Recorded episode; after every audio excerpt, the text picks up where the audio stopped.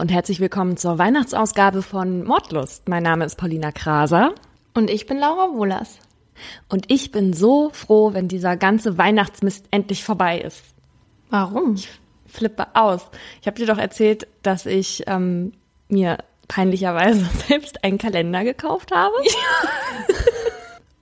Und ich habe mir im Endeffekt gedacht, warum eigentlich? Denn ich habe festgestellt, ich bin die schlechteste Person, wenn es ums Suchen von kleinen Kackzahlen geht. Ich bin so schlecht darin, ich suche eine Minute am Tag äh, an meinem Kalender nach der Zahl und glaube nicht, dass es besser geworden ist, jetzt wo nur noch ein paar Türen da sind. Es ist richtig schlimm. Dann hat Fussel ja auch noch einen Kalender, wo ich mich auch gefragt habe, ja, hat der Hund sehr viel davon, wenn ich immer diese Türen suche. Und ich habe zu Nikolaus tatsächlich doch noch einen Kalender bekommen. Das heißt, drei Minuten am Tag vertempere ich momentan mit Türchen suchen. Das sind 72 Minuten für diese ganze beschissene Weihnachtszeit, die meinem Leben jetzt fehlen. Also, Vorfreude ist ja bekanntlich die schönste Freude. Paulina, bei dir ist die Vorfreude also auch länger als bei anderen, weil du eben immer auf der Suche erstmal nach der Zahl bist. Aber ich habe überhaupt gar keinen Kalender. Und ich finde es richtig bemerkenswert, dass du das durchhältst, weil in dem einen sind doch, ist doch Schokolade drin, oder? Ich habe zwei mit Schokolade. Das andere sind Leckerlis, das ist ja nichts für mich. ich hätte alle auf einen Schlag aufgemacht, wenn ich es mir selber geschenkt hätte. Das kann ich nicht verstehen. Das ist ja nicht der Sinn eines Kalenders. nee, da kannst du schon stolz sein. Okay, ich bin, ich bin jetzt stolz darauf, dass ich ähm, positiv durch die Weihnachtszeit. Weihnachten ist ja das Fest der Liebe. Mhm. Aber ist es auch das Fest von Mord, Totschlag und Suizid? Glaubst du, dass das verhäuft auftritt um die Weihnachtstage? Was glaubst du? Also wenn ich nach mir gehe, dann definitiv ja.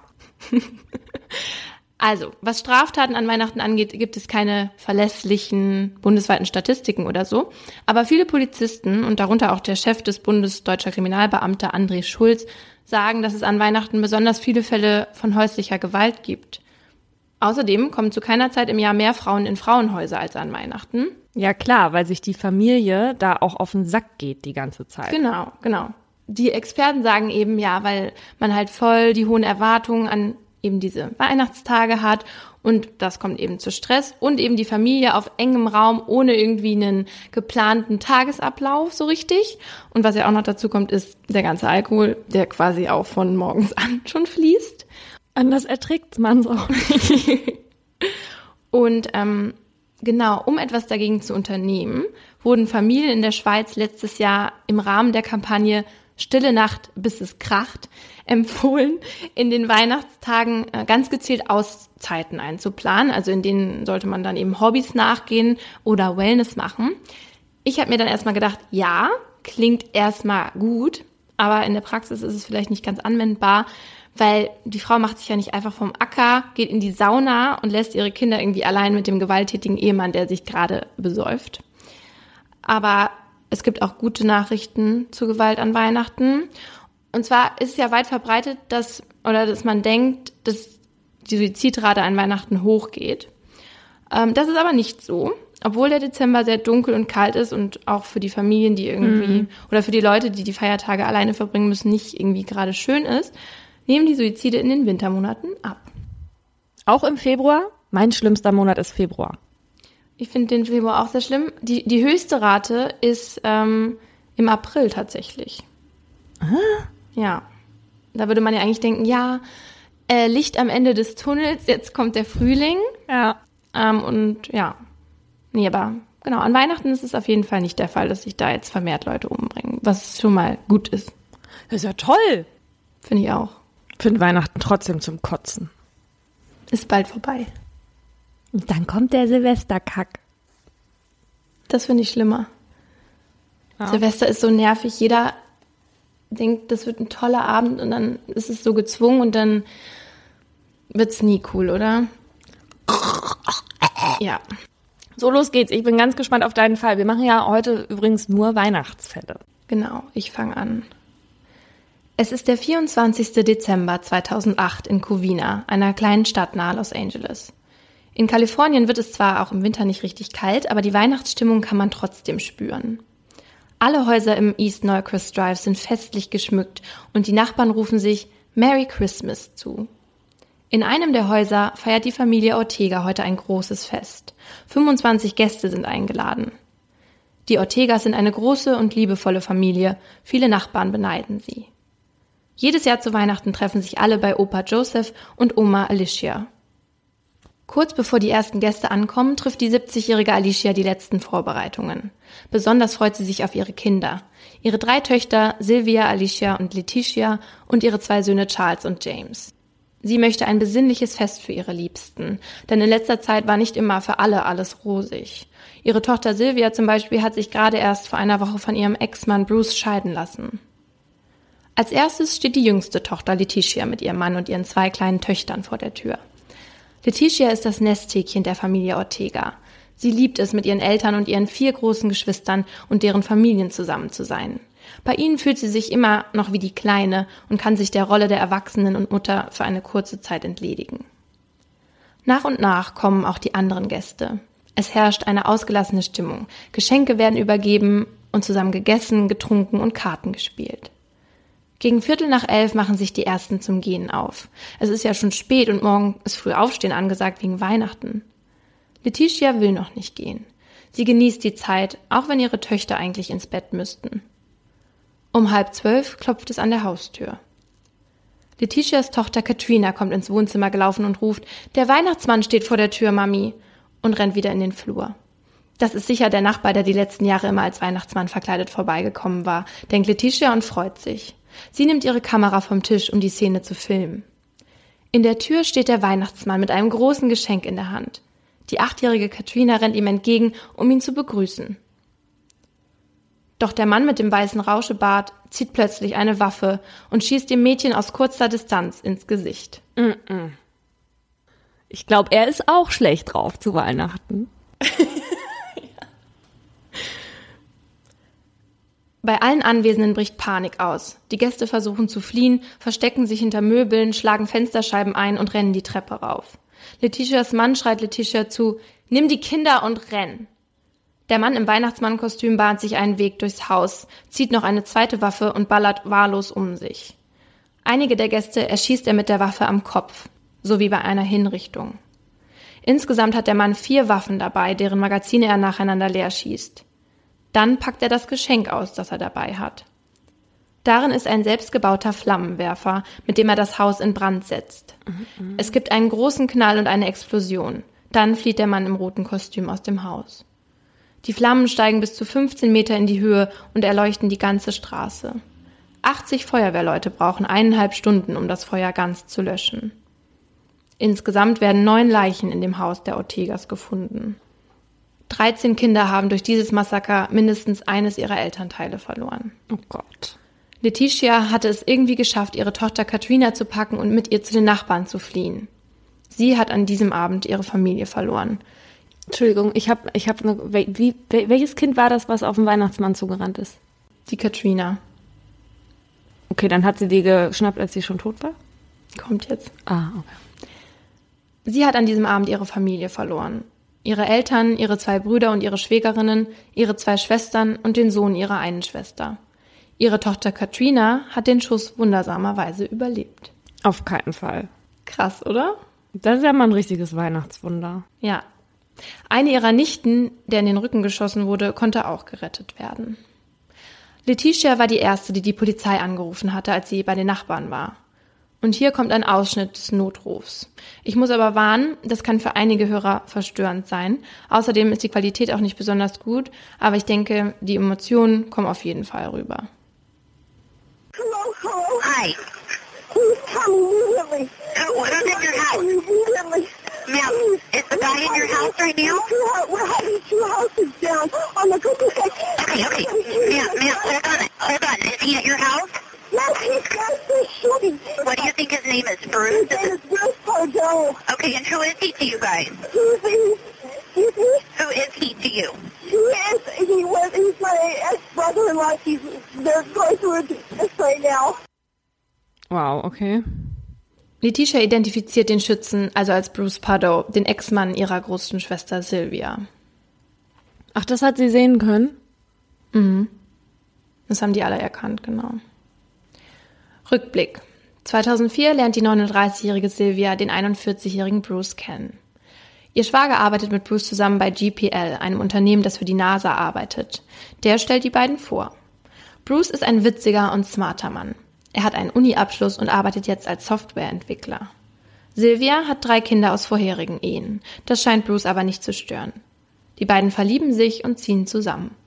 Am 29. Januar 2006 heiraten die beiden. Bruce wird von den Ortegas mit offenen Armen empfangen.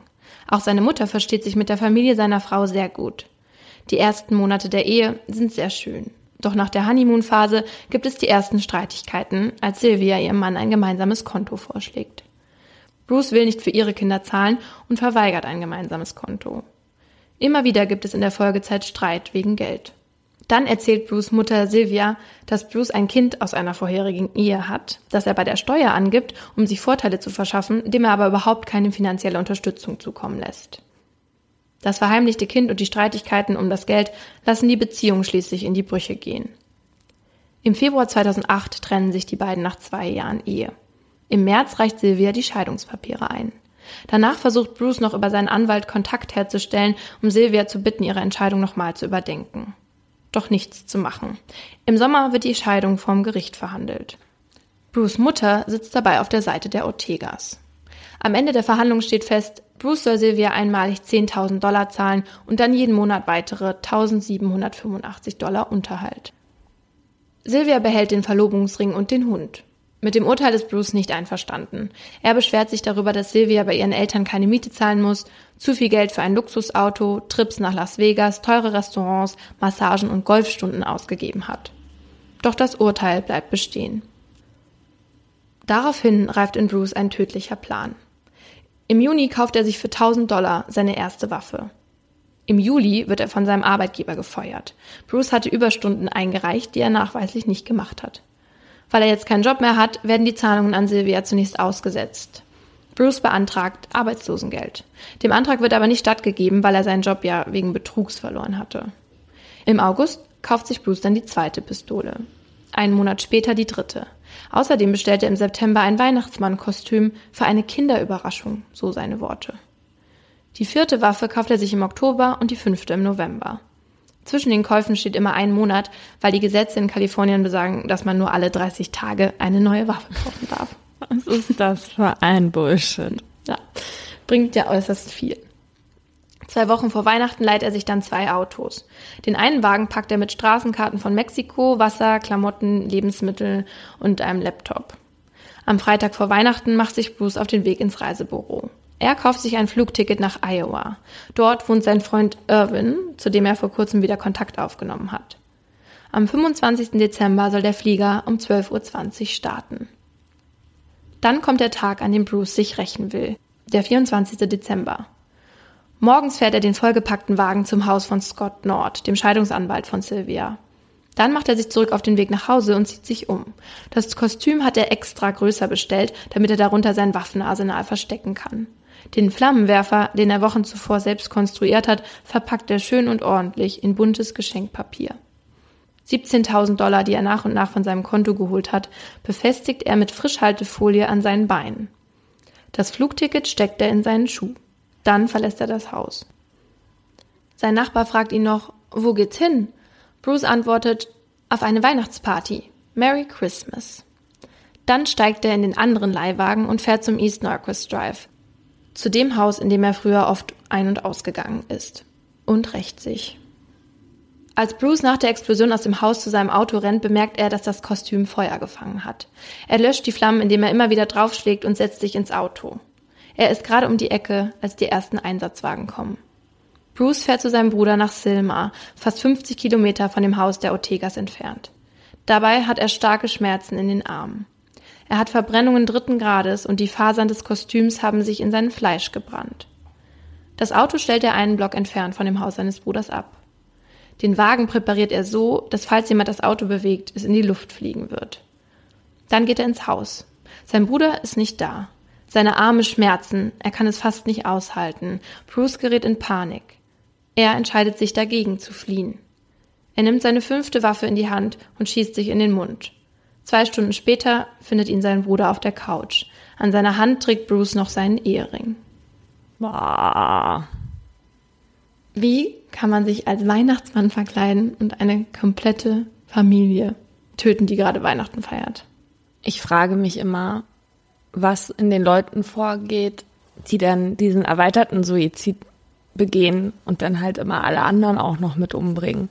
Also ich weiß, dass meistens der Gedankengang von denen ist, ohne mich ähm, können die nicht weiterleben. Aber das war ja bei denen eindeutig nicht so. Die waren ja schon getrennt. Ich glaube auch, und das hat die Polizei auch vermutet, dass er eigentlich sich ja nicht umbringen wollte, weil er hat ja schon viele Sachen geplant, also dieses Flugticket, aber dieses Flugticket, aber auch die Autos, ähm, warum er sich dann am Ende dagegen entschieden hat und ob es wirklich damit zusammenhängt, dass er halt diese Verbrennungen hatte, weiß nicht. Wie furchtbar. Ja. Wenn wir sonst über unsere Täter berichten, über deren Lebensläufe, ähm, finden wir ja meistens irgendwelche Erklärungen oder auch Tatmotive. Ähm, in meinem Fall ist ja das offensichtliche Motiv, die Frau hat sich scheiden lassen. Aber für mich ist das einfach kein Grund genug sozusagen. Und deswegen wollte ich wissen, was ist noch in Bruce Pardos Leben passiert, dass er so eine Tat durchziehen konnte. Und das Interessante ist, dass Pardo keinerlei Vorstrafen hatte. Er hatte auch keine militärische Ausbildung oder je Waffen besessen. Er hat auch nie Gewalt gegenüber anderen Menschen angewandt. Eher im Gegenteil. Freunde und Bekannte beschreiben ihn als freundlichen und ruhigen Menschen, der Kinder- und Tierlieb war und fast jeden Sonntag in die Kirche ging. Das passt irgendwie nicht zusammen. Klar ist es schlimm, wenn eine Ehe kaputt geht, aber da bringt man eben ja nicht eine komplette Familie um. Mm -mm. Also habe ich so lange recherchiert, bis ich was gefunden habe, was mir zumindest komisch vorkam. Und zugegeben war es ja schon komisch, dass er sein Kind vor Silvia verheimlicht hat. Mhm. Ähm, aber es war eben nicht alles. Pardo hatte das Kind, einen Sohn namens Matthew, im Jahr 2000 mit seiner Ex-Freundin bekommen. Als Pardo einmal auf den 13 Monate alten Matthew aufpassen sollte, war dieser in den Pool gefallen. Matthew war so lange unter Wasser, dass er von dem Tag an behindert war. Mhm. Nach diesem Unfall trennte sich das Paar und weder Matthew noch die Ex-Freundin haben Pardo je wiedergesehen. Und die Story deutet ja schon an, dass der irgendwie einen moralischen Kompass hat, der ein bisschen fehlgeleitet ist. Und er war wohl auch sonst sehr verantwortungslos. Also bei der Arbeit kam er zum Beispiel immer, wann er wollte und ging, wann er wollte. Und einmal hackte er sich auch in das Computersystem seines Arbeitgebers, um herauszufinden, wie viel seine Kollegen verdienen. Und schon 1989 wollte Pardo heiraten, und zwar seine damalige Kollegin. Da er damals noch nicht so viel Geld verdiente, musste sie für die Hochzeit und die Flitterwochen zahlen. Am Hochzeitstag erschien Pardo aber nicht. Er hatte sich mit den verbliebenen 3000 Dollar von dem gemeinsamen Konto aus dem Staub gemacht. Also alles sehr merkwürdig, aber meiner Meinung nach jetzt nicht ein Lebenslauf, der dich zum Mörder macht. Was ihn letztlich dahin getrieben hat, war also der Hass auf seine Ex-Frau, beziehungsweise die Liebe.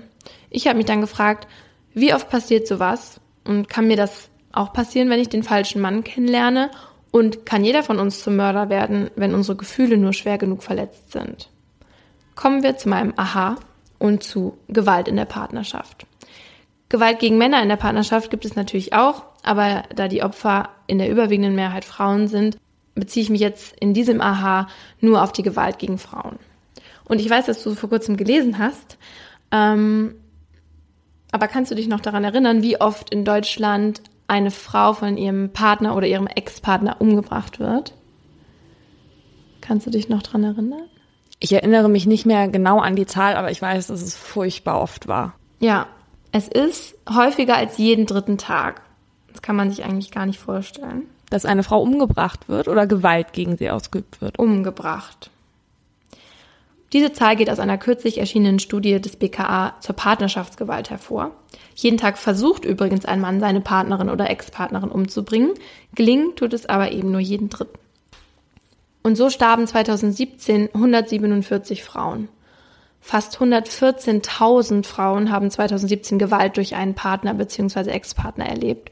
Sie wurden psychisch oder physisch verletzt, vergewaltigt, sexuell bedrängt oder bedroht, gestalkt oder zur Prostitution gezwungen. Und dabei muss man bedenken, dass die meisten Taten ja gar nicht angezeigt werden. Frauenministerin Franziska Giffey sagt, dass sich nur etwa 20 Prozent der Betroffenen Hilfe suchen. Das will man sich ja dann gar nicht ausrechnen, wenn 114.000 nur 20 Prozent sein sollen. Ja. Übrigens gehen Gewalttaten besonders häufig von den Ex-Partnern aus, wie auch in meinem Fall von Bruce Pardo. Der Gefühlsforscher Aaron Bensev versucht, Tötungen in Beziehungen zu erklären. Er sagt, dass Morde am Partner oder Ex-Partner oft aus Liebe geschehen. Nicht aus Besitzgier, Eifersucht oder Zorn, sondern aus tiefster Verzweiflung, weil die Frau droht, den Mann zu verlassen. Solche Morde seien gut geplant und würden nicht im Affekt geschehen. Er ist der Meinung, das geschieht alles aus Liebe. Zwar einer falsch gelaufenen Liebe, aber aus Liebe. Auch der Psychiater Andreas Maneros ist der Meinung, dass viele Männer ihre Frauen aus Liebe töten. Fast alle Liebesmörder töten, weil ihr Selbstbild in Gefahr ist. Ich finde, das hört sich viel zu positiv an für Leute, die einfach ein anderes Leben auslöschen, weil sie mit sich selbst ein Problem haben. Genau. Liebesmord, da denkt man ja an Romeo und Julia und nicht daran, dass irgendein irrer Typ einfach nicht eine Trennung überwinden kann. Voll. Der sagt eben, je wichtiger ein Mensch für mich und mein Selbstbild ist, desto labiler bin ich, wenn ich ihn verliere. Klar, aber das ist dann immer noch dein Problem und Ja. er sagt außerdem auch, dass nach dem Mord die Liebe oft bleibt, also dass viele Männer, die bei ihm in Behandlung waren und ihren Partner umgebracht haben, danach immer noch meinen, ich liebe meine Frau immer noch. Und es kann auch gut sein, dass Bruce Pardo Sylvia immer noch geliebt hat. Er trug ja auch noch den Ehering, aber, aber was glaubst du, sind solche Morde Morde aus Liebe oder aus Hass oder aus was? Nein, ich glaube einfach, dass sie damit ihr gestörtes Selbstbild irgendwie kompensieren. Weil du am Anfang in der Einleitung von verletzten Gefühlen gesprochen hast. Ich glaube, dass es in den, also gerade bei Gewalt in der Partnerschaft oft überhaupt nicht damit zu, zusammenhängt. Weil die einzige Person, die dabei verletzt wird, sowohl psychisch als auch physisch, ist die Frau. Ja, ich sehe das auch so, dass es einfach nicht Liebe ist. Es ist vielleicht in den Augen der Täter Liebe, ähm, aber nicht die, die es eigentlich ist. Weißt du, was ich meine? Ja, aber auch in de, also auch in deren Augen fällt mir das schwer, weil du liebst ja dann einen Menschen, weil er so ist, wie er ist. Und das tun diese Täter ja nicht. Die, die lieben ja nur, dass die eine Person haben, die denen irgendein Gefühl gibt und dass sie die Person beherrschen können. Und das ist ja keine Liebe. Genau. Und eben, die sehen für die, also es ist ja auch oft so, dass sie dann jemanden umbringen, so nach dem Motto, wenn ich sie nicht haben kann, dann darf sie keiner haben. Ja, ja. Genau. Genau. Hat übrigens auch nichts mit Liebe zu tun. Ja, man möchte ja, wenn man jemanden liebt, den anderen glücklich machen, Ja. egal wie er glücklich ist. Die Familie Ortega bzw. die Familienmitglieder, die das Massaker von 2008 überlebt haben, haben gelernt, nach vorne zu schauen. Gegenseitig geben sie sich Kraft. An vorderster Front Leticia, die an diesem Tag nicht nur ihre Eltern, sondern auch all ihre Geschwister verloren hat. Sie musste danach die Rolle des Familienoberhauptes übernehmen. Sie hat auch die Tochter ihrer Schwester adoptiert, die durch Pardo getötet wurde. Letitia war es wichtig, den Kindern beizubringen, dass der Mann, der ihre Familie getötet hat, keine Macht mehr über sie haben darf. Sie möchte allen ein weitgehend normales Leben ermöglichen. Letitia setzt sich heute für Menschen ein, denen es schlechter geht als ihr. Mit ihrer Geschichte möchte sie anderen helfen. Auch ihre Tochter Katrina, die von Pardo ins Gesicht geschossen wurde, möchte Gutes tun. Sie setzt sich heute für Opfer von Amokläufen und für die Änderung der Waffengesetze ein. Sie sagt, ich weiß, dass meine Familie, meine Schutzengel mich sehen. Sie sehen, dass ich etwas ändern möchte und für etwas kämpfe, das ich ändern muss. Ich kämpfe für sie. Wenn die Ortegas heute Weihnachten feiern, kocht Leticia das Weihnachtsrezept ihrer Mutter, einen mexikanischen Eintopf. Vor den Feierlichkeiten geht es für sie aber immer erst auf den Friedhof. Familie Ortega zeigt, dass man trotz so eines schrecklichen Vorfalls weiterleben und wieder glücklich werden kann. Das ist meine kleine Message, die ich euch für Weihnachten mitgeben möchte. Wenn es euch momentan nicht gut geht oder ihr gerade etwas Schreckliches durchmacht, nicht die Hoffnung verlieren. Ich muss weinen. Meinen Fall kennt Laura schon, dadurch, dass wir uns auf Weihnachtsfälle beschränkt haben. Und mein Fall einer der bekanntesten und spektakulärsten Mordfälle überhaupt ist, war es mir nicht ganz möglich, den vor Laura geheim zu halten, welchen ich jetzt machen werde. Und ich freue mich so. Das heißt, wir diskutieren im Anschluss gemeinsam darüber. Aber ich erzähle jetzt erstmal den Fall. Es ist der 25. Dezember 1996 in Boulder, Colorado. An den Ausläufen der Rocky Mountains steht das Haus der Familie Ramsey. Es schneit in diesem Jahr zu Weihnachten nicht sonderlich, aber nachts zieht sich eine leichte Frostdecke über den Boden. Am Rande des kleinen Weges, der zur Eingangstür führt, sind links und rechts Zuckerstangen in den Boden gesteckt. Ein großer Adventskranz hängt vor der Eingangstür und ein weiterer vor einem der Fenster. John und Patsy Ramsey wohnen in einer wohlhabenden Gegend. Sie haben ein großes Haus. Sie kommen gerade mit ihren Kindern von einem Weihnachtsessen bei ihren Freunden, den Whites. Es ist erst kurz vor 22 Uhr, aber weil die Familie morgen früh nach Michigan in ihr Ferienhaus fliegen will, haben sie die Whites schon eher verlassen. Die Kinder müssen zeitig zu Bett. Die Kinder, das sind Burke, er ist neun Jahre alt, und John Benet, sie ist sechs. John Benet ist ein sogenanntes Kofferwort, also eine Wortzusammensetzung aus den Vornamen ihres Vaters John Bennett. John Benet macht nicht die Dinge, die eine normale Sechsjährige tut. Zumindest die meiste Zeit nicht. Sie ist eine kleine Schönheitskönigin. Sie tritt in pompösen Kleidern auf, singt, lächelt und post auf der Bühne. Ihr Weg dahin war vorbestimmt. Ihre Mutter und ihre Tante waren ebenfalls Schönheitskönigin. Beide wurden einmal zur Miss West Virginia und nahmen an der Wahl zur Miss America teil. John Bernet sieht sich abends zum Einschlafen oft Videos von den Auftritten ihrer Mutter Patsy und ihrer Tante an. Burke hat mit seiner kleinen Schwester augenscheinlich nicht viel gemeinsam. Er ist eher introvertiert. John bringt zunächst John Bernet zu Bett. Er legt sie in eines der zwei Betten, die in ihrem Zimmer stehen. Ursprünglich war das Zimmer nämlich für ihre beiden Halbgeschwister eingerichtet worden. John hatte vor Patsy eine andere Frau und drei Kinder mit ihr. Seine älteste Tochter Beth starb vor vier Jahren bei einem Autounfall. Die anderen Kinder besuchen sie morgen. John Bernets Zimmer ist in rosa eingerichtet. Und auch in ihrem Zimmer steht, wie in jedem anderen des Hauses, ein Weihnachtsbaum. Im Wohnzimmer steht noch ein viel größerer. Darunter waren dieses Jahr zwei Fahrräder. Eines für Patsy und eines für John Bernet. Außerdem hatte sie eine Puppe bekommen, die genauso aussieht wie sie. Eine Firma stellt extra solche Puppen her.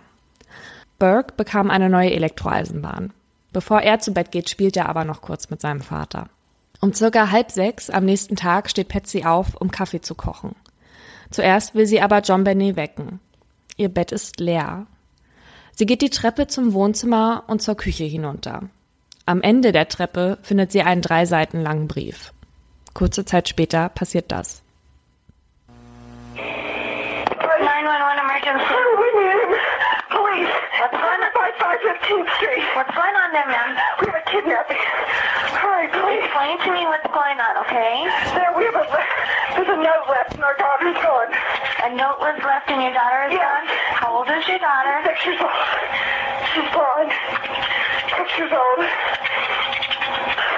How long ago was it? I don't know. I just found the note.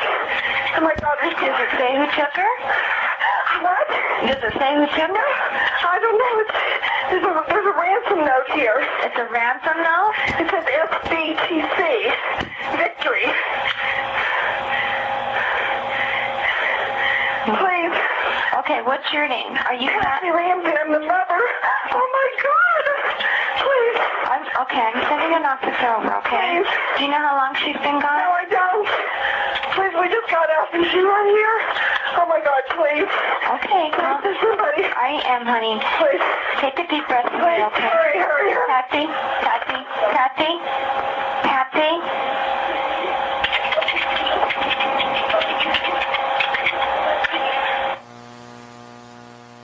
Danach legt Patsy auf. Auf dem Brief, den sie auf der Treppe gefunden hat, steht, ich mache es jetzt mal in der Kurzform, Mr. Ramsey, hören Sie gut zu.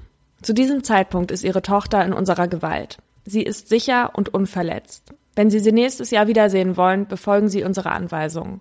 Sie heben 118.000 Dollar von Ihrem Bankkonto ab. Wir werden Sie morgen zwischen 8 und 10 Uhr für weitere Anweisungen zur Geldübergabe anrufen. Wenn Sie mit jemandem über diesen Vorfall sprechen, wie Polizei, FBI oder sonstige, wird Ihre Tochter enthauptet. Versuch nicht, uns auszutricksen, John. Es liegt jetzt an dir. Victory SBTC. Das war jetzt wie gesagt verkürzt. Der Brief war halt insgesamt zweieinhalb Seiten lang. Direkt nach ihrem Anruf bei der Polizei ruft Patsy außerdem bei den Whites an, bei denen sie den Tag vorher zu Abend gegessen haben, und sie ruft die Fernies an, ebenfalls ein befreundetes Paar. Als der erste Polizist, Officer French, eintrifft, öffnen Patsy und John ihm die Tür. Obwohl es so früh morgens ist und ihre Tochter gerade entführt wurde, bemerkt French, dass Patsys Haare gestylt sind und sie Make-up aufgetragen hat. John erzählt ihm, dass es nicht aussehe, als sei jemand eingebrochen. Er hätte alle Türen gecheckt. Für die ermittelnden Beamten ist der Zeitpunkt für diese Entführung denkbar ungünstig. Zu Weihnachten ist die Polizei schwer unterbesetzt und außerdem befinden sich gerade zu dieser Uhrzeit alle im Schichtwechsel. Als sein Vorgesetzter eintrifft, lässt French die Ramsey stehen und begrüßt ihn mit den Worten Es sieht so aus, als hätten wir hier vielleicht eine Geiselnahme. Aber irgendetwas stimmt nicht. Danach treffen sie nötige Vorkehrungen, rufen Spurensicherer an, lassen das Telefon abhören und stellen die Kommunikation über Funk ein, damit die Entführer sich so keinen Vorteil verschaffen können, wenn sie die abhören. Als sie den Brief lesen, wird ihnen klar, sollten die Entführer das Haus beobachten, hat John Benny schlechte Chancen. Nicht nur, dass die Polizei ja in Dienstuniform vor ihrem Haus rumläuft, Patsy hatte nämlich bei dem Notruf ja nicht erwähnt, dass sie eigentlich niemanden kontaktieren sollten, auch ihre Freunde spazieren einfach so ins Haus hinein. Was, so wird sich später herausstellen, einer von sehr vielen Ermittlungsfehlern ist, die dafür sorgen, dass der Tatort schon verunreinigt ist, bevor die wirklichen Ermittlungen überhaupt angefangen haben. Burke schläft noch. Ein Polizist hatte oben nach ihm gesehen und dann die Tür zu seinem Zimmer wieder geschlossen. John wirkt ruhig und gefasst. Patsy hingegen ist emotional völlig aufgelöst liegt ein Kissen umarmt auf dem Boden in einem Nebenzimmer. John tröstet Patsy nicht. Diese Aufgabe übernehmen die Freunde, die inzwischen eingetroffen sind. Fleet White, also bei denen sie gestern zu Abend gegessen haben, löst sich irgendwann von der Gruppe und durchsucht den Keller. Natürlich etwas, was er auch eigentlich nicht tun darf. Aber keiner hält ihn davon ab. Seine Tochter war gerade erst vor kurzem verschwunden. Stellte sich aber heraus, dass sie sich einfach irgendwo im Haus versteckt hatte. Seine Absicht kann man hier also vielleicht nachvollziehen. Vielleicht macht John Benet ja einfach nur das Gleiche. Mhm. Burke wird jetzt von seinem Vater geweckt. Sie ziehen ihn an und lassen ihn rüber zum Haus der Whites bringen. Bis jetzt hat er also angeblich noch nichts mitbekommen von dem, was passiert ist. Das ist so verrückt. Da er aber einer von drei Zeugen ist, die sich zum Entführungszeitpunkt im Haus befanden, müsste er eigentlich so schnell wie möglich vernommen werden. Als ein Beamter mitbekommt, was passiert, will er mit Burke reden. Aber John Ramsey hält ihn davon ab. Burke hätte ja die ganze Nacht geschlafen und eben nichts mitbekommen. Während seine Tochter also entführt wird, bringt er seinen Sohn zu den Kindern seiner Freunde, deren Haus nicht gesichert ist. Ein Verhalten, worüber sich die Polizisten doch sehr wundern. Mhm. Und das ist nicht das Einzige. Officer French macht sich auf, um die Garage abzuchecken und sucht nach möglichen Stellen, wo Entführer hätten eindringen können. Das Haus ist zwar unordentlich, aber Anzeichen für Gewalt gibt es nicht. Als French die Treppen aus dem Keller wieder hochkommt, sieht er, wie Patsy durch ihre Finger hindurch, die sie sich vor das Gesicht hält, ihn beobachtet. Mhm. Wie gruselig. Ja. John Ramsey bekommt jetzt Anweisungen, wie er sich am Telefon verhalten soll, wenn die Entführer anrufen. Zwar ist durch den Brief nicht wirklich klar, ob sie zwischen 8 und 10 Uhr am 26. oder am 27. meinen, weil eben nicht klar ist, wann John Benny entführt wurde, aber als die Frist um 10 Uhr verstreicht, scheint sich keiner so wirklich darum zu scheren. Um sich eine geeignete Strategie auszudenken, ziehen sich die Beamten jetzt aufs Revier zurück. Nur die Polizistin Linda Arndt bleibt am Entführungsort mit den drei Paaren und einem Pastor. Allein kann sie die Gruppe aber nicht wirklich beobachten. John und Patsy waren ja sowieso schon die ganze Zeit in getrennten Räumen. Und weil sie merkt, dass ihr diese Aufgabe zu Kopf steigt, ruft sie nach Verstärkung. Ihre Bitte bleibt aber unbeantwortet. Alle Polizisten sind in Meetings. Ihr Funkgerät darf sie ja nicht benutzen, also muss sie auf einen Rückruf warten. Patsy verdächtigt das Hausmädchen, denn die hatte gerade erst nach 2000 Dollar gefragt. Arndt bemerkt plötzlich, dass sie John schon seit über einer Stunde aus den Augen verloren hat. Sie findet ihn in der Küche. Er bearbeitet da gerade seine Post. Es ist jetzt circa 13 Uhr. Arndt will die Männer beschäftigt wissen und schlägt vor, dass sie das Haus von Kopf bis Fuß durchsuchen sollen. Aber natürlich ohne dabei Dinge anzufassen. Statt bei Kopf anzufangen, startet John lieber bei Fuß. Er und Fleet gehen sofort in den Keller, in dem vorher bereits Fleet und Officer French nachgesehen haben. Nun muss man dazu sagen, dass der Keller der Ramseys quasi einer Art Labyrinth gleicht. Also da gibt es ganz viele Räume. Sie entscheiden sich erstmal rechts rumzugehen, passieren einige Schränke. Dann zeigt Fleet auf ein zerbrochenes Fenster. Mist, das war ich, sagt John. Er hatte sich letzten Sommer ausgesperrt und sei so wieder ins Haus gekommen. Das Fenster ist geschlossen, aber die Klinke geöffnet. Dann gehen sie weiter in eine andere Richtung. John fixiert eine weiße Tür, die zum Weinkeller führt. Hinter dieser Tür hatte Fleet vorhin erst nachgesehen, hatte aber den Lichtschalter nicht gefunden und ist dann wieder umgekehrt, weil er nicht sehen konnte. John öffnet die Tür und schreit. Dort liegt seine tote Tochter eingewickelt in eine weiße Decke, ein Seil um ihren Hals gebunden und Gafferband über ihren Mund geklebt. Als Fleet das sieht, rennt er hoch, tippt wahllos Nummern ins Telefon ein, rennt wieder zurück in den Keller und schreit, jemand solle einen Krankenwagen rufen. Alle wuseln plötzlich durcheinander. Nur Patsy bleibt wie angewurzelt auf der Couch sitzen. Linda Arndt rennt ebenfalls zum Kellereingang und sieht John seine Tochter die Treppen hochtragen. Ihr Kopf hängt über seinem. Er hält sie an der Hüfte, ihre Arme sind hochgerissen und ihre Lippen blau. Das Gafferband hatte er ja abgezogen. Er legt sie auf den Fußboden. Arndt beugt sich runter, um ihren Puls zu fühlen und beschließt dann, ihren Körper ins Wohnzimmer zu legen. Dann beugen sich Arndt und John Ramsey zusammen über den toten Körper. Ist sie tot? fragt John. Ja, sagt Arndt. Wählen Sie 911. Später wird Arndt in einem Interview sagen, in diesem Moment hat auf einmal alles Sinn ergeben. Und als sie sich beide gegenüber ansahen, hat sie ihren Halfter dicht an ihrem Körper gespürt. Und sie hat daran gedacht, dass sie noch 18 Kugeln im Lauf hat. Auf die Frage einer Journalistin, warum sie das gedacht hat, antwortet sie, weil ich nicht wusste, ob wir alle noch leben werden, wenn Verstärkung kommt. Hm. Ohne eine Zustimmung abzuwarten, bedeckt John John Bennys Körper mit einer weiteren Decke. Als Patsy in den Raum kommt, wirft sie sich über ihre Tochter. 20 Minuten nach der Entdeckung der Leiche trifft Unterstützung ein. Linda Arndt kommen die 20 Minuten ewig vor. Mhm. John Bernet wurde erdrosselt. Bei der Autopsie fand man allerdings heraus, dass ihr Schädel durch einen Schlag auf den Hinterkopf gebrochen war, wodurch sie ein schweres Schädelhirntrauma erlitt. Im Intimbereich werden Verletzungen gefunden, die ein Sexualverbrechen nicht ausschließen können. Heißt aber nicht, dass es dann auch wirklich eins war. Jeder Hobbydetektiv, wozu vor allem du da zu Hause gemeint bist, weiß, dass das hier ein Vernichtungsakt von Beweismitteln war. Man kann die Fehler, die da gemacht wurden, gar nicht zählen. Mhm. Und genau das führt dazu, dass der Fall bis heute ungelöst ist. Wer immer John Bernet umgebracht hat, er ist mit dem Mord an ihr davongekommen. Die Familie wurde von der Polizei natürlich verdächtigt, allerdings von einem Gericht zwölf Jahre später freigesprochen. Mhm. Man hatte DNA-Spuren an John Bernets Unterhose und unter ihren Fingernägeln gefunden, die eindeutig nicht zur Familie gehörten. Patsy Ramsey hat das nicht mehr mitbekommen. 2006 ist sie an Krebs gestorben und wurde neben ihrer Tochter beerdigt. In den USA werden nur 6 Prozent aller Morde an Kindern von Fremden begangen. Bei 54 Prozent ist der Täter ein Familienmitglied. Und es gibt ja zig Indizien dafür, dass mit diesem Entführungsfall auf jeden Fall etwas nicht gestimmt hat. Ja. Mal abgesehen von denen, die ich jetzt schon erzählt habe. Deswegen bin ich jetzt gespannt, mit dir rauszufinden, was da noch komisch war. Mhm. An was erinnerst du dich denn noch?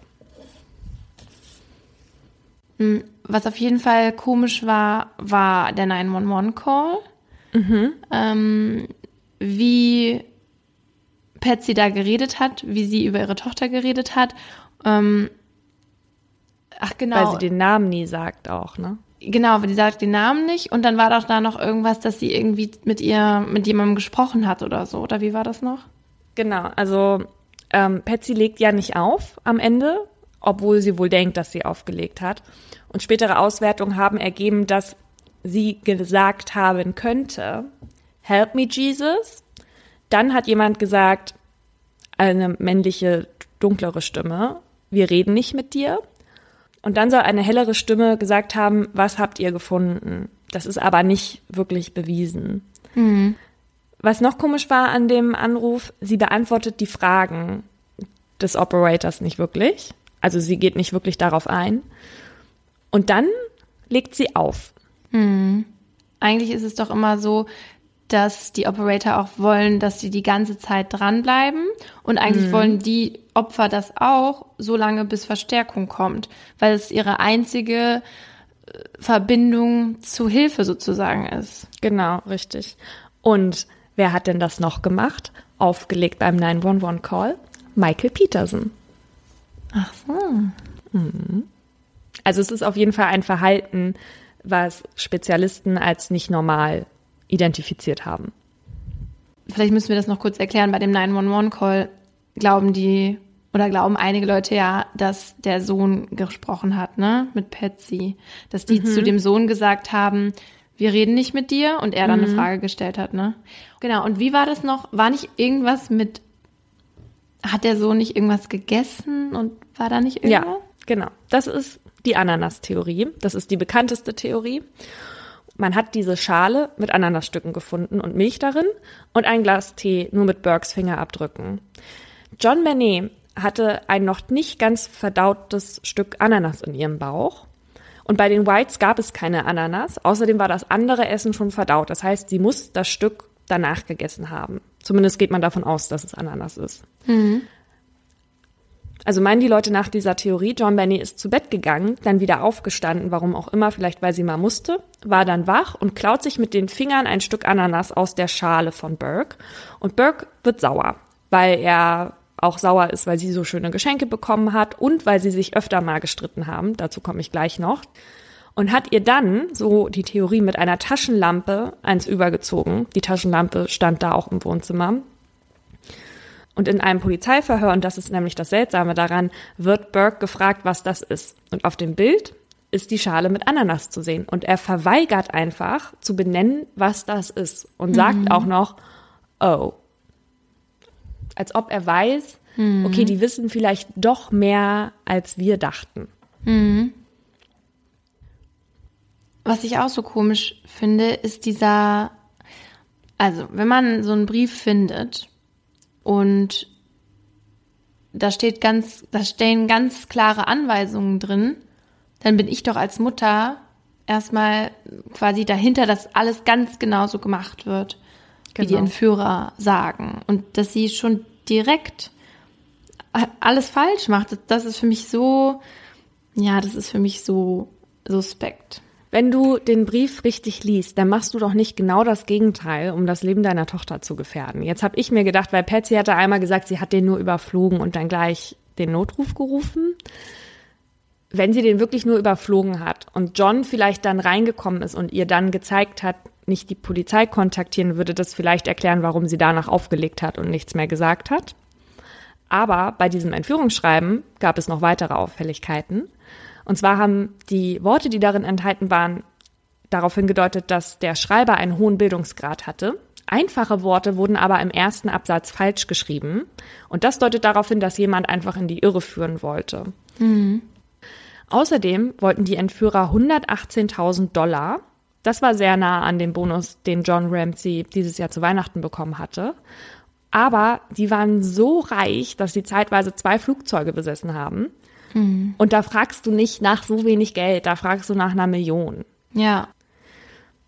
Ein Experte in einer Doku sagt, dass 76 Prozent des Briefes gar nicht notwendig gewesen sind und Papier und Stift stammten aus dem Haus der Ramseys. Das heißt, die Entführer hätten sich also mindestens eine halbe Stunde Zeit nehmen müssen, diesen Brief zu schreiben. Das ist so, das ist einfach so absurd, weil Ja. niemand äh, nimmt sich so viel Zeit und setzt sich da äh, gemütlich hin, während man eigentlich die ganze Zeit ja Angst hat, dass äh, man die Eltern weckt und die runterkommen. Ja.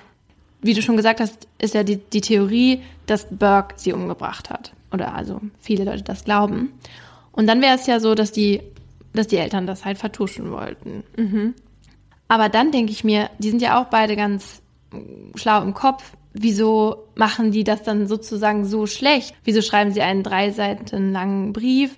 Also ich weiß nicht, ich glaube, in dieser Panik denkst du einfach nicht so richtig, ja. Auch ähm, ich glaube, sie wollten einfach so viel, so viel Dinge wie möglich irgendwo platzieren, die in die Irre weisen sollen.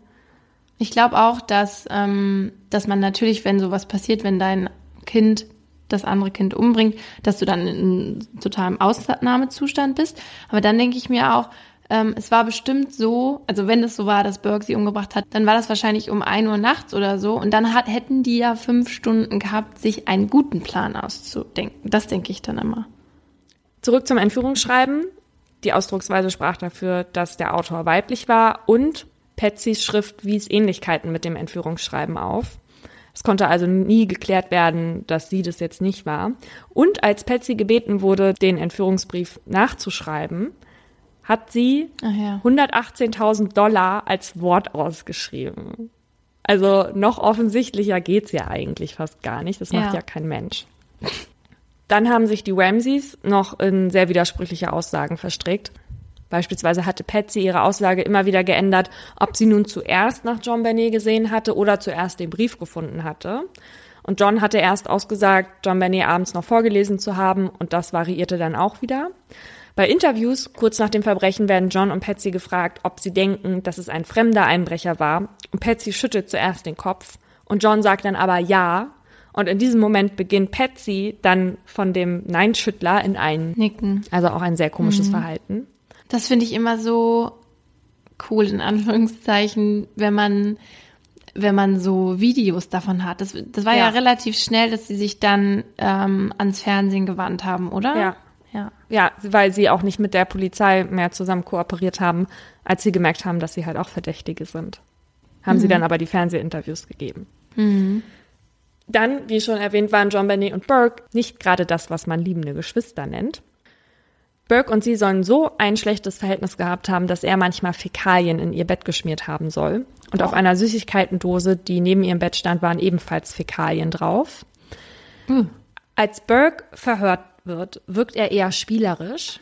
Und er sagt, dass er keine Angst hat, dass die Leute, die John Bernet ermordet haben, auch ihn vielleicht holen könnten. Außerdem sagt er da, meine Eltern weinen manchmal, aber ich mache einfach weiter mit meinem Leben. Dann macht er die Bewegung nach, wie er denkt, wie John Benny umgebracht wurde. Keine emotionale Regung, dass das gerade irgendwie seiner Schwester passiert sein könnte. Und das habe ich mir gedacht. Er macht nur die Bewegung nach von dem Kopfschlag, nicht aber das Wirken. Mhm. Was ja mhm. auch komisch ist, wenn man dir sagt, deine Schwester wurde erdrosselt. Mhm. Dann gab es natürlich noch etliche Polizeifehler.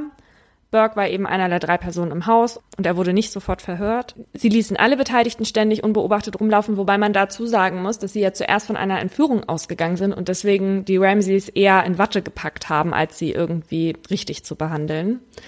Die Polizistin bewegt den Körper selbst auch noch, nachdem John ihn ja auf den Boden gelegt hatte, wofür sie heftig kritisiert wurde nachher. Mhm. John hatte ja dann auch noch die Decke raufgelegt, das heißt, so eine Kontaminierung kann man sich gar nicht vorstellen. Dann war die ganze Zeit eine Einheit mit Spürhunden im Bereitschaftsdienst. Die wurde aber nicht abgerufen.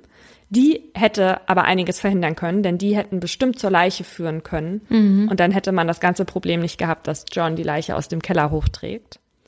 Ähm, weiß man denn irgendwas, also hat man eine Theorie, von wem diese DNA-Spuren dann sind, wenn die nicht von der Familie gehören, die irgendwie da in dem Schlüpper gefunden wurde? Mm -mm, unbekannt, aber in dieser einen Dokumentation haben die mit einem Experten Tests gemacht und theoretisch könnten die DNA-Spuren auf der Unterwäsche auch einfach von jemandem gewesen sein, der die Unterwäsche verpackt hat oder so. Also es war auf jeden Fall männlich. Also die Polizei war schon sehr auf diesen DNA-Spuren aus, vor allem weil die auch unter den Fingernägeln waren.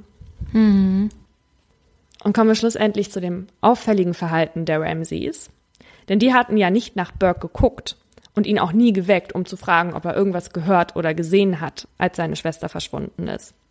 Dann war Patsy ja gestylt und sie hatte die gleichen Kleider an, die sie abends beim Dinner getragen hat. Das heißt, Leute haben die Theorie, dass nie einer von denen geschlafen hat, sondern dass sie die ganze Zeit wach waren. Das fanden auch die Polizisten verdächtig. Und dann hat sie später aber in Fernsehinterviews das Gleiche getan. Sie hat dann an zwei Fernsehinterviews hintereinander das Gleiche angezogen, wo dann der Verdacht aufkam, dass sie sagen möchte, hey Leute, das ist was, was ich immer mache. Hm. Aber eine Frau von ihrem Status würde es eigentlich nicht tun. Keiner würde bei einem Fernsehinterview immer die gleichen Sachen anziehen. Ja. John hatte Patsy die ganze Zeit ja eben nicht getröstet. Für mich ist das eher so ein Zeichen davon, dass er vielleicht sauer auf sie gewesen ist. Weil wer tröstet denn seine Frau nicht, selbst wenn die zusammen das alles ausgeheckt haben? Nee, ich finde das gar nicht so unnormal. Ich weiß nicht, jeder geht ja anders mit so Stress um. Und ich meine, ihm ist ja auch seine Tochter entführt worden. Es ist sogar genau an ihn der Brief gerichtet. Ne? Also man könnte nach dem Motto, er hat ja das ganze Geld und wegen ihm wurde das Kind jetzt entführt oder was weiß ich. Und ich, ich finde das eigentlich, Das find- ja. ja, also ich überlege das halt, wie das wäre. Aber er hat ja auch äh, was zu tun, ja. Vielleicht hätte er sich damit ablenken können, indem er Patsy halt die ganze Zeit beruhigt und so, weil die ja anscheinend hysterisch war. Aber vielleicht war es einfach seine Art, damit umzugehen. Er brauchte auch Ruhe. Er hat sich dann zurückgezogen in die Küche und seine Post durchgegangen oder so. Ich dachte eher, also wenn dein Kind entführt wird und du bist als Paar gem gemeinsam, dass man sich dann gegenseitig irgendwie stützt. Ich hatte gedacht, wenn es wirklich so war, dass Burke John Bernet umgebracht hat, dann war sicherlich auch ein Faktor die Eifersucht, weil Patsy ja eben so in diesem Schönheitskontest mit einbezogen war und weil sie quasi ihre Leidenschaft jetzt an John Bernet ausgelebt hatte, hatte Burke von der Mutter viel weniger Aufmerksamkeit bekommen als John Bernet. Und vielleicht waren sie sich darüber bewusst und vielleicht hatte John das sogar der Mutter vorgeworfen, so nach dem Motto, guck, wo das jetzt drin geendet hat. Noch kurz der Vollständigkeit halber. Es gab noch weitere Verdächtige. Jemand hatte mal die Tat gestanden, obwohl er es nachweislich nicht war. Es gab einen Nachbarn, der sich als Weihnachtsmann verkleidet hatte und ein paar Tage vorher im Haus war. Oder eben das Kindermädchen wurde verdächtigt. Auch ein pädophiler Nachbar und, und, und. Aber zurück zum Thema, denn wir beide sind ja eher bei der Theorie, dass es Burke gewesen ist. Yes. Und jetzt würde ich gerne von dir wissen, was ist das Argument, was dich am meisten überzeugt, dass es Burke gewesen ist? Oder dass es auf jeden Fall einer von der Familie gewesen ist? Ich glaube, ich kann gar nicht ein spezielles Argument sagen, weil so viele Sachen irgendwie dahin führen und deswegen ist es vielleicht auch nur so überzeugend für mich. Aber was ich, was ich halt ganz komisch finde, ist, dass er geschlafen hat Ja. die ganze Zeit und dass er in den Interviews, natürlich ist er ein Kind, aber dass er in den Interviews so komisch reagiert hat. Ja, also Burke ist schon echt komisch in diesen Interviews. Aber für mich ist das völlig unvorstellbar, dass wenn als Elternteil dein Kind entführt wird, dass du das andere die ganze Zeit unbeaufsichtigt oben schlafen lässt, Ja. nicht fragst, ob es irgendetwas gesehen hat, nicht danach guckst, gar nicht. Also das ist für mich das Verhalten, was ich so verdächtig finde und wovon ich wirklich glaube, das würde keine sorgende Mutter tun, vor allem weil sie danach auch noch in einem Interview sagt, keep your babies close to you. Ja, genauso wie sie es mit Burke gemacht hat, nachdem sie der Meinung war, dass Terroristen ihre Tochter entführen. Ja. Absurd. Ich hoffe einfach, dass es irgendwann rauskommt. Ich hoffe ja immer, dass Menschen, die jemanden umgebracht haben oder sowas und nicht gefasst wurden, dass die kurz bevor die sterben noch einen Brief schreiben und es einfach zugeben, damit alle Leute damit abschließen können. Und ich hoffe irgendwie, dass Burke oder John, bevor sie sterben, das machen. Was würde denen das bringen? Ja, Absolut gar nichts. Die Es würden würde- das niemals tun. Niemals. Es würde ja allen die Genugtuung geben, die gesagt haben, Burke war's. Und dann, ja. Sowas wäre für mich eher denkbar, wenn es wirklich ein absichtlicher Mord gewesen ist und der Mörder will am Ende sagen, guckt, was ich gemacht habe und ihr wart einfach nur die ganze Zeit so blöd, die Puzzleteile zusammenzusetzen. Aber das hier ist eindeutig ja eigentlich eine, Tra eine Familientragödie. Und ich will einmal dazu sagen, ich finde, die Ramseys werden immer als bö böse dargestellt und guck, was, was die versuchen zu vertuschen. Und dann habe ich mich aber gefragt, was, wie wäre das, wenn Ja. dein eines Kind das andere aus Versehen tötet? Was machst du dann als Mutter? Rufst du dann wirklich die Polizei und sagst, mein Sohn hat gerade meine Tochter umgebracht, bitte holen Sie den ab? Also ich weiß nicht, ob das nicht überaus menschlich ist von denen, dass sie sagen, wir möchten nicht das zweite Kind auch noch verlieren und egal was es getan hat, wir stellen uns schützend über dieses Kind, obwohl die natürlich in dem Moment auch mit unfassbar viel Verlust zu kämpfen haben. Ich kann das nicht nachvollziehen, ich bin kein Elternteil, aber ich glaube, rein strafrechtlich gesehen, und so ist natürlich eindeutig, aber ich glaube, dass, dass es sehr schwer ist, das zu beurteilen, was man selbst in so einer Situation machen würde. Total, das kann man gar nicht. Aber wie du, ich finde auch, dass es eher, wenn es so gewesen wäre, ein Akt der Liebe war, um Burke zu schützen. Ja. genau.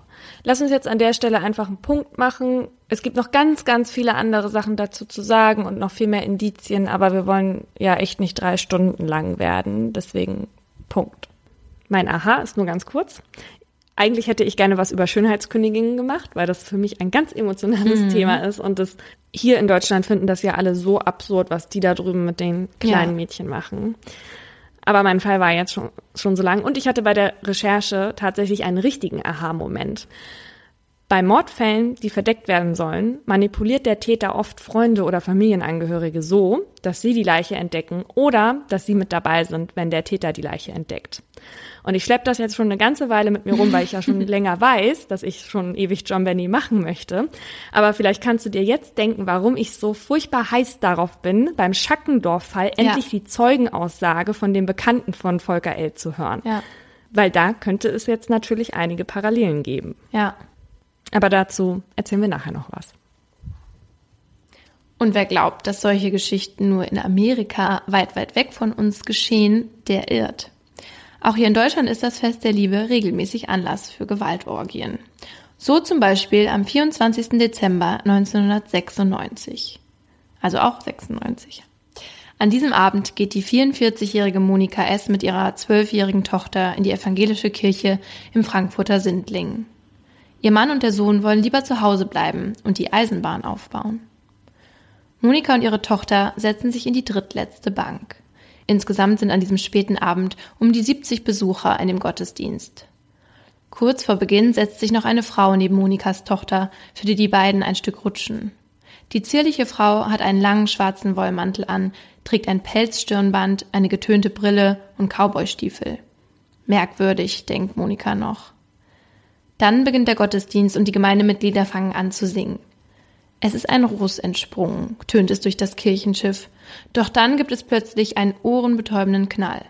Eine Explosion zerfetzt die Kirchenbank, auf der Monika und ihre Tochter sitzen. Die spitzen Holzteile schießen durch das Gotteshaus und bohren sich in die Körper der Anwesenden. Ein Splitter reißt Monika einen Teil der linken Schädeldecke weg. Ihre Tochter wird am Bauch getroffen.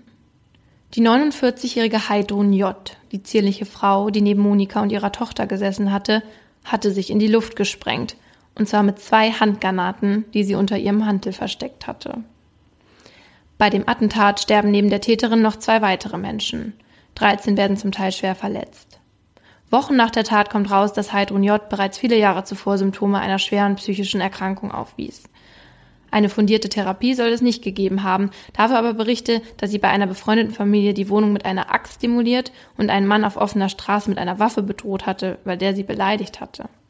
Jeden Halt hatte Heidrun J. verloren, als sich ihr 18-jähriger Sohn sieben Jahre vor der Tat vor eine S-Bahn geschmissen hatte. Und da denkt sie sich, da setzt sie sich doch gleich mal neben das kleine Kind im Gottesdienst. Und weißt du, wie sie darauf gekommen ist? Na? Sie hatte nämlich vermutlich die Idee aus einem Fernsehkrimi.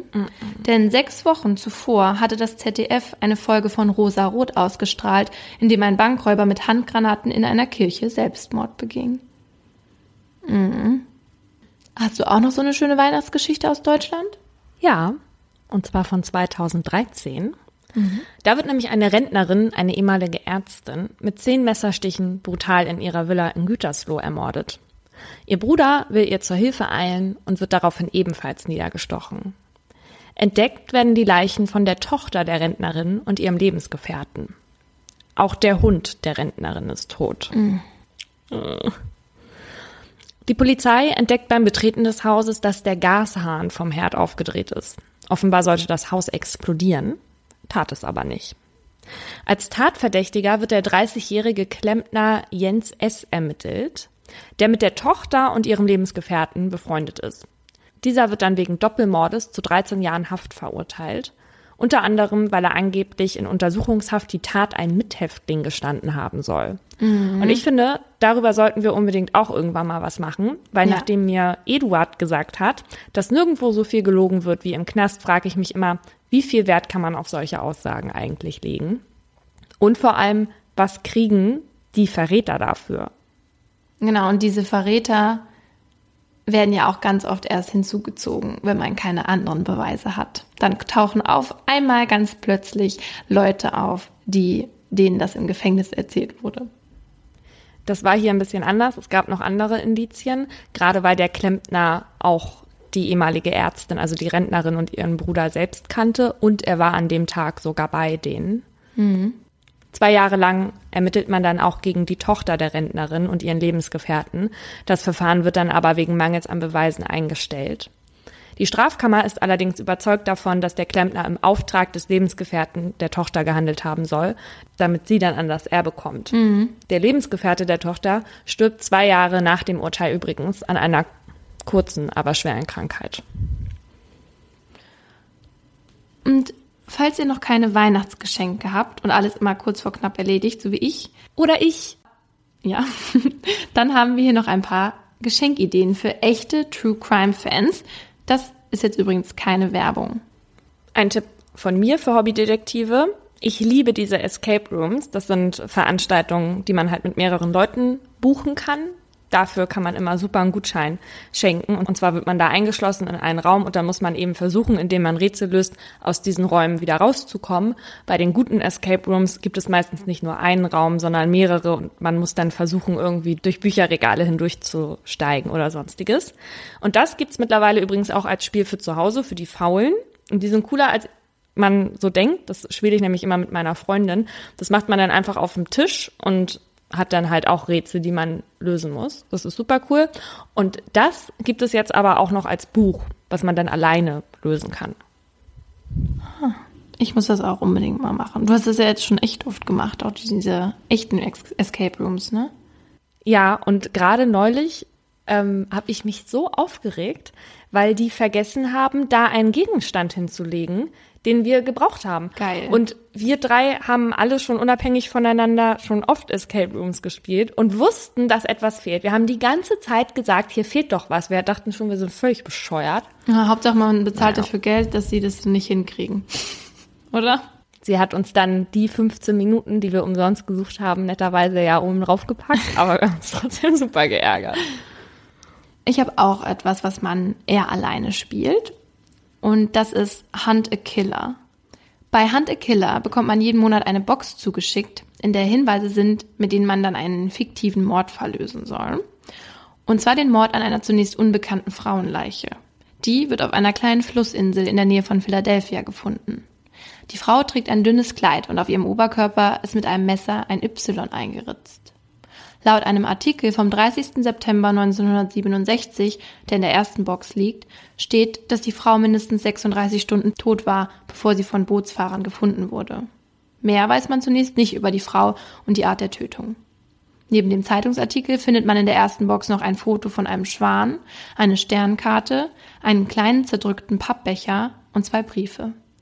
Einer davon ist von einer Organisation mit dem Namen Listening Friends of America und der andere von einem gewissen John William James. Listening Friends of America ist übrigens eine fiktive Organisation, die Kontakt zwischen Insassen einer Psychiatrie und normalen Bürgern herstellt. Also ein bisschen so wie Jailmail, also für Brieffreundschaften. John William James ist also ein Insasse so einer Psychiatrie. Jeden Monat bekommt man dann eine neue Box zugeschickt mit mehr Briefen und Hinweisen von John. In einer privaten Facebook-Gruppe können sich die Spieler übrigens austauschen und zusammen äh, an den Rätseln arbeiten. Und eine Storyline geht immer über sechs Monate, also sechs Boxen, und dann beginnt eine neue. Die monatliche Mitgliedschaft kostet 30 Dollar, also ist nicht so günstig. Aber man kann die Box auch aus Deutschland bestellen und das Abo ist jeden Monat kündbar. Ja, Ich habe das selber noch nicht gemacht, aber ich will es unbedingt machen. Deshalb überlege ich, ja, deshalb überlege ich mir das äh, meinem Freund zu Weihnachten zu schenken, damit wir das dann zusammen lösen können. Deswegen überlegst du, das deinem Freund für dich zu Weihnachten Ihr zu wisst schenken. schon, lieber immer was schenken, von dem man selber auch was hat. Das sind sogenannte Eigengeschenke und zeugt eigentlich vom schlechten Charakter. Glaubst du nicht, dass der daran Spaß haben könnte? Ehrlich Da hat ja gesagt, wohl jeder dran Spaß. Das schenke ich meiner 93-jährigen Oma auch. Die freut sich da bestimmt auch drüber. Oh Gott, ohne Ankündigung. Und dann hat sie das in der Post und denkt, ihr schreibt ein Insasse aus einer Psychiatrie über einen Mord, bei dem sie jetzt helfen muss. Da, da steppt der Bär auf einmal bei Omas Leben dann. Die denkt sich, ach, bin ich noch mal nützlich hier auf die letzten Jahre. Das sind ja jetzt eher schöne Geschenke. Hast du schon mal was geschenkt bekommen, wo du dir echt so dachtest, boah, den will ich hier nur umbringen für das Geschenk?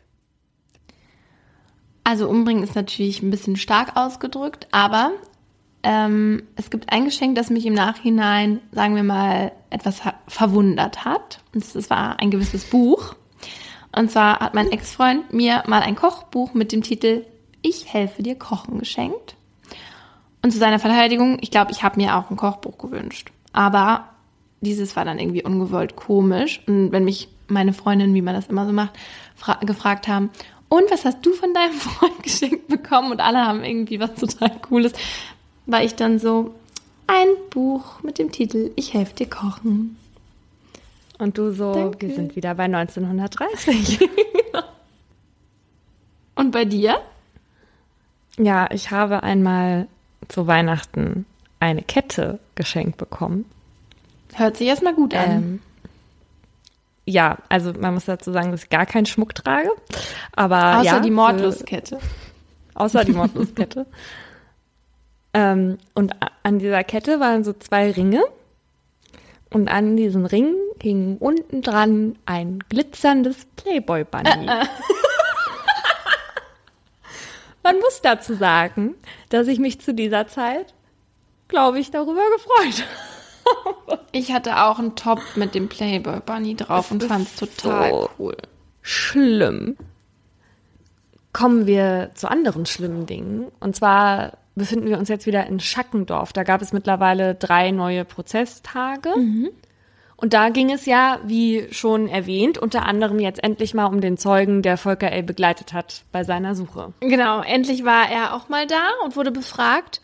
Und, ähm, und zwar hatten die beiden schon nach 20 Minuten Suche diese, die Frauenleiche gefunden. Ja. Und der Angeklagte, also der Volker, hat sie dann auch als erstes entdeckt und hat irgendwie gerufen, da, da ist sie. Genau, und dann sind sie hingerannt und Volker L. hat sich sofort über die Leiche geworfen, sie umarmt, war emotional total aufgewühlt und wollte wohl nicht so wirklich wahrhaben, dass seine Frau schon tot ist. Ach so, ja, genau. Und dann, also wie du schon gesagt hast, ähm, er hat das nicht so richtig wahrhaben wollen, sodass der Nachbar ihn dann quasi anbrüllen musste und sagen musste, sie ist tot, siehst du doch. Und dann hat Volker L. angefangen zu weinen. Und das ist für Menschen, die ja schon mal eine Leiche gesehen haben, vielleicht etwas schwieriger nachzuvollziehen, dass er nicht gesehen haben will, dass seine Frau schon tot ist. Weil wenn jemand tot ist, dann sieht man das eigentlich ziemlich genau. Die Haut ist ja total fahl, der Körper ist kalt und steif. Und warum das so sein soll, das hat uns Dr. Jonas Hennig erzählt und das Gespräch haben wir vorher aufgezeichnet. Ich glaube auch, dass es ihm in der Situation schwer gefallen ist. Das haben auch verschiedene Zeugen so bestätigt, die nachher am Einsatzort waren.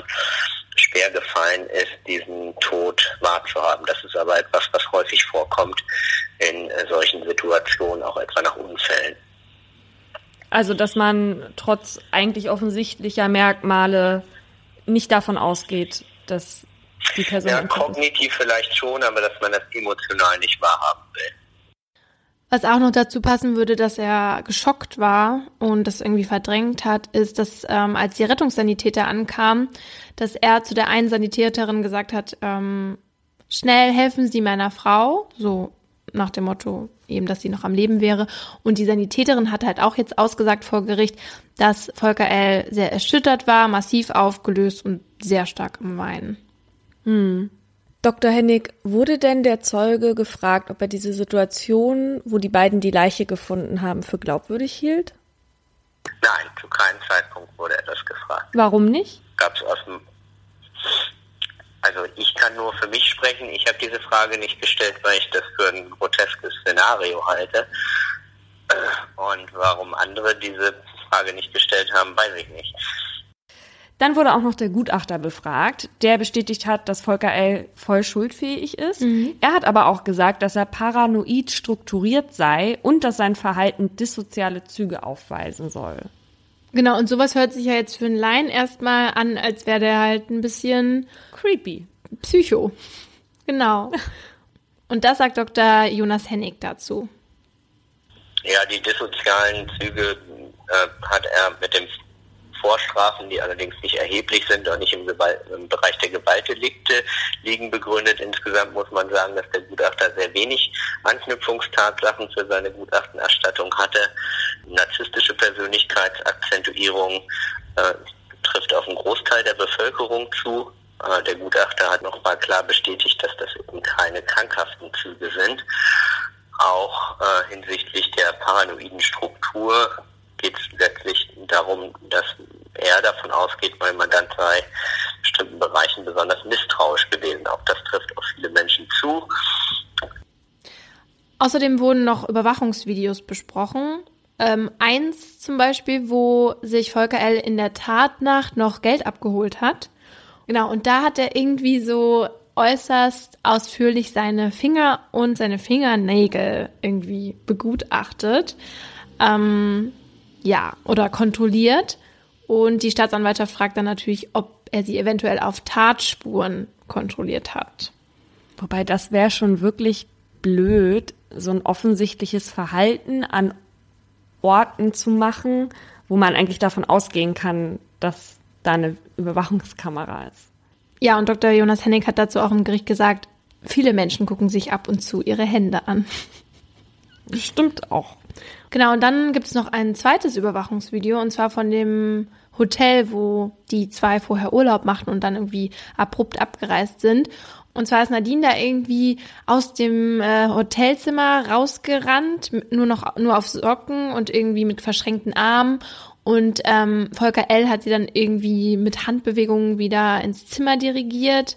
Außerdem ähm, wurde auch festgehalten, wie die beiden auf dem Parkplatz im Auto sitzen und reden. Und zwar einmal 40 Minuten, einmal 20 Minuten. Natürlich heißt das jetzt nichts oder so, aber man fragt sich natürlich trotzdem, also was reden die 40 Minuten lang im Auto? Weil er danach dann irgendwie mit dem Handy der Frau, also er nimmt irgendwie das Handy ähm, steigt aus dem Auto aus, nimmt die SIM-Karte aus dem Handy oder das, das soll man auf jeden Fall darauf sehen. Wir haben das ja jetzt selber nicht gesehen, das Video. Und ähm, dann wurde das Handy ja danach, ähm, als die abgereist sind, von Leuten auf dem Parkplatz gefunden. Das ist halt schon irgendwie ein total komisches Verhalten. Das mit dem Handy, finde ich, kann man hinterfragen. Dass man lange im Auto sitzt und sich unterhält, finde ich eigentlich ziemlich normal. Ja, man würde nur gerne wissen, worüber. Natürlich, man will alles. Auf jeden Fall geht's im nächsten Jahr weiter. Es gibt auch schon Termine, teilweise sogar vielleicht bis April. Also es könnte sich noch eine Weile ziehen. Und weil Volker L. ja auch immer noch in Untersuchungshaft sitzt, wird er auch Weihnachten in Haft verbringen. Und das soll jetzt nicht wertend oder nach viel Mitleid klingen, aber Weihnachten ist auch für Gefängnisinsassen definitiv nicht die schönste Zeit im Jahr. Die sind natürlich nicht bei ihrer Familie und gerade an solchen besonderen Tagen kochen da die Gefühle leicht hoch. Ähnliches gilt aber natürlich auch für die Wärter, die ja auch die Zeit mhm. im Gefängnis verbringen müssen und ebenfalls von der Familie getrennt sind. Natürlich gibt es hinter Gittern auch meistens einen kleinen Weihnachtsbaum oder mal ein Plätzchen und generell werden die Regeln teilweise etwas gelockert. Aber vielen Inhaftierten wird halt in dieser Zeit eben bewusst, was sie nicht haben oder was sie nicht mehr sind und was ihnen fehlt. Zu Weihnachten sind übrigens mehr Menschen als sonst auf freiem Fuß, die eigentlich noch ihre Haftstrafe absitzen müssen. Es gibt nämlich einen sogenannten Sammelgnadenerweis, auch Weihnachtsamnestie genannt. Mhm. Und da werden Häftlinge vorzeitig aus der Haft entlassen, aber nur so welche, die eben eh nicht mehr lange absitzen müssten, damit sie Weihnachten zu Hause verbringen können. In Berlin gab es diesen Sammelgnadenerweis für dieses Jahr schon und da waren es 138 Gefangene. In den meisten Bundesländern drückt man zu dieser Zeit da mal ein Auge zu. Nur in Bayern oder Sachsen sträubt man sich vor diesem Gedanken. Und dabei gibt es natürlich Vorschriften. Die Weihnachtsamnestie gilt nämlich beispielsweise nicht für Strafgefangene, die eine längere Haftstrafe als zwei Jahre absitzen müssen. Und ursprünglich ist diese Idee auch nicht aus reinster Nächstenliebe entstanden, sondern einfach aus Platzgründen, weil eben auch gerade zu Weihnachten weniger Personal da ist. Und weil die entlassenen Inhaftierten zwischen den Weihnachtsfeiertagen es schwieriger hätten mit Behördengängen. Und deswegen sollen sie schon eher entlassen werden, damit ihnen die Wiedereingliederung leichter mhm. fällt. Wir müssen euch noch sagen, dass es jetzt eine kleine Weihnachtspause geben wird. Also, dass einmal der Krim-Mittwoch ausfällt. Genau, das machen wir, damit wir mal in die Ferien gehen können und vor allem, damit ihr auch mal ein bisschen aufatmen könnt. Uns hatte nämlich neulich eine Zuhörerin geschrieben, dass sie jetzt viel mehr Angst hat, was eventuell mit dem massiven Mordlustkonsum zu tun haben könnte. Sie sagt, man muss ja nur den falschen Mann kennenlernen und läuft Gefahr, demnächst zerstückelt in der nächsten Bolognese-Soße zu landen. Und es gibt ja so komische Ängste. Und ich habe mich gefragt, ob es diese Angst wirklich gibt. Gibt es leider noch nicht. Aber wir führen sie jetzt ein, die sogenannte Bolo-Furcht. Die Angst, zerstückelt in einer Sauce Bolognese zu landen. Und sie hat ja auch in der Nachricht uns gefragt, ob wir jetzt auch ängstlicher sind, ne? Mhm. Wie siehst du das denn? Bist du ängstlicher geworden oder achtest du auf mehr Sachen, seitdem wir das machen? Ich achte definitiv mehr auf Verhalten bei Menschen. Ängstlicher geworden bin ich nicht. Ich fühle mich tatsächlich besser vorbereitet. Bei mir ist es so, dass ich gar nicht misstrauischer geworden bin, seitdem ich den Podcast mache. Und das hat sich auch jetzt wieder bei mir gezeigt. Als ich letzte Woche bei der Bank saß und auf meinen Termin gewartet habe, um ein neues Konto zu eröffnen, kam ein Mann rein. Ähm, der war oder der sah so ein bisschen schmuddelig aus. Der sah jetzt nicht aus wie ein Obdachloser, aber schon eher Wie ein Hipster. Nee, schlimmer. Ungepflegt. Und er meinte so zu mir, ja, dauert das bei Ihnen lange? Und ich habe halt dann gesagt, ich muss ein Konto eröffnen. Und scheinbar hat mein nicht ganz perfekter britischer Akzent ihm verraten, dass ich nicht aus England komme. Und er meinte dann so, ja, woher kommen Sie denn? Und dann meinte ich halt, ja, aus Deutschland. Und dann er so, oh, dann können Sie mir ja vielleicht helfen. Er muss nämlich was nach Deutschland überweisen. Und er Oh, hatte so ein oh. kleines äh, Zettelchen dabei, da hat er auch schon alles aufgeschrieben. Und zwar 78 Euro an t.winter und halt die IBAN. Und er meinte dann aber so, kann es sein, dass ihr in Deutschland eine BIC habt oder sowas? Und ich meinte dann eben, ja, sowas gibt's. Und ich weiß nicht, was mich in diesem Moment geritten hat. Aber ich meinte dann zu ihm, ich kann das gern für Sie überweisen. Geben Sie mir einfach das Geld in Pfund und ich überweise das für Sie. Warum? Ich weiß es nicht. Ich saß schon eine Stunde in dieser Warteschlange da ähm, und ich keine Ahnung, kann ich mir jetzt auch nicht mehr erklären. Auf jeden Fall ähm, sollte ich als Betreff dann übrigens reinschreiben eBay Garde Schütze und David, so hieß er übrigens, erklärte mir dann, dass er ein Kostümemacher ist und eben irgendwas für eine Militäruniform gekauft hatte. Ja, und dann habe ich eben einem eBay-Verkäufer namens T.Winter 78 Euro von meinem deutschen Konto überwiesen und 70 Pfund von David dafür bekommen bar. Und David meinte dann, jetzt muss ich dir aber auch einen Gefallen tun. Ich glaube, wir waren jetzt beim Du, obwohl die Engländer da ja keinen Unterschied machen, aber Ja. es war auf jeden Fall mein Gefühl. Er meinte dann, also ich habe einen Van und wenn ihr mal Hilfe braucht oder so, mal zu Ikea wollt oder irgendwas, ruf mich an. Ich dann, Moment, ich hätte da tatsächlich was.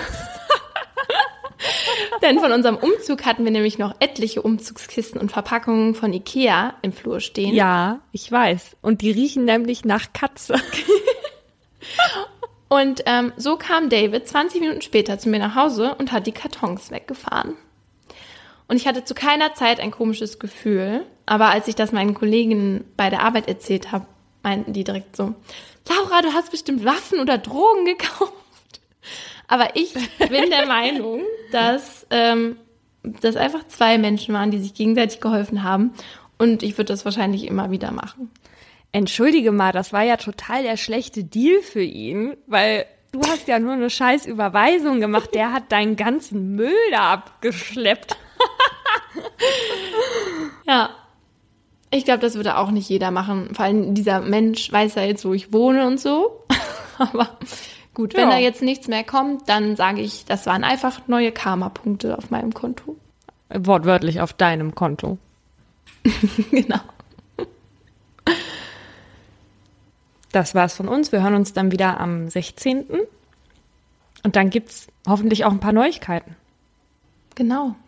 Wir wünschen euch ein ganz schönes Weihnachtsfest.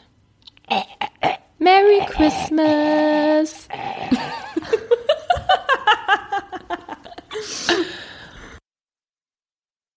Im folgenden Trailer für den Podcast Justitias Wille geht es um Depression und Suizid. Bitte achtet auf euch, wenn ihr reinhört. Ein Flügel der großen französischen Fenster steht offen und gewährt einen Blick in den großen Garten. Von draußen dringt warme Luft in das bescheiden eingerichtete kleine Hotelzimmer. Sie kniet auf dem Einzelbett, faltet die Hände und richtet den Blick gen Himmel. Danach setzt der Mann, der bei ihr ist, ihr die Nadel und schließt den Zugang an. Lieber Gott, nimm mich zu dir, sagt sie und öffnet das Ventil. Dann bahnt sich die tödliche Flüssigkeit ihren Weg in ihre Vene. Die beiden haben sich heute zum Sterben verabredet. Sie wollte, dass er ihr dabei hilft, sich von ihrem jahrelangen Leid zu befreien. Wenige Augenblicke später schläft sie ein. Nach ein paar Minuten setzt ihre Atmung aus, danach hört ihr Herz aufzuschlagen. An diesem Tag ist der Mann sich sicher, das Richtige getan zu haben. Doch jetzt steht der pensionierte Arzt vor Gericht. Die Staatsanwaltschaft sagt, was er getan hat, war ein Verbrechen. Denn die Frau war schwer depressiv und ihr Sterbewunsch habe nicht auf ihrem freien Willen beruht. Er hätte ihr also nicht helfen dürfen. Die Frage, die jetzt vor Gericht geklärt werden muss, verhalf der Mediziner einer verzweifelten Frau rechtmäßig zum Suizid? Oder hat er sie, zumindest rechtlich gesehen, getötet? Wir sind Laura Wohlers und Paulina Kraser. In den nächsten Wochen werden wir in unserem neuen Podcast Justitias Wille den Prozess begleiten. Ein Prozess, dessen Ausgang wegweisend für ähnlich gelagerte Fälle sein könnte. Und wir werden uns dem kontrovers diskutierten Thema Sterbehilfe widmen. Wie wollen wir als Gesellschaft mit denen umgehen, die sterben wollen? Wann müssen wir akzeptieren, dass Menschen ihr Leben als nicht mehr lebenswert betrachten? Und sollte man bei der Suizidhilfe einen Unterschied zwischen psychisch und körperlich Erkrankten machen? Darum geht's in der ersten Staffel von Justitias Wille. Leben in der Waagschale.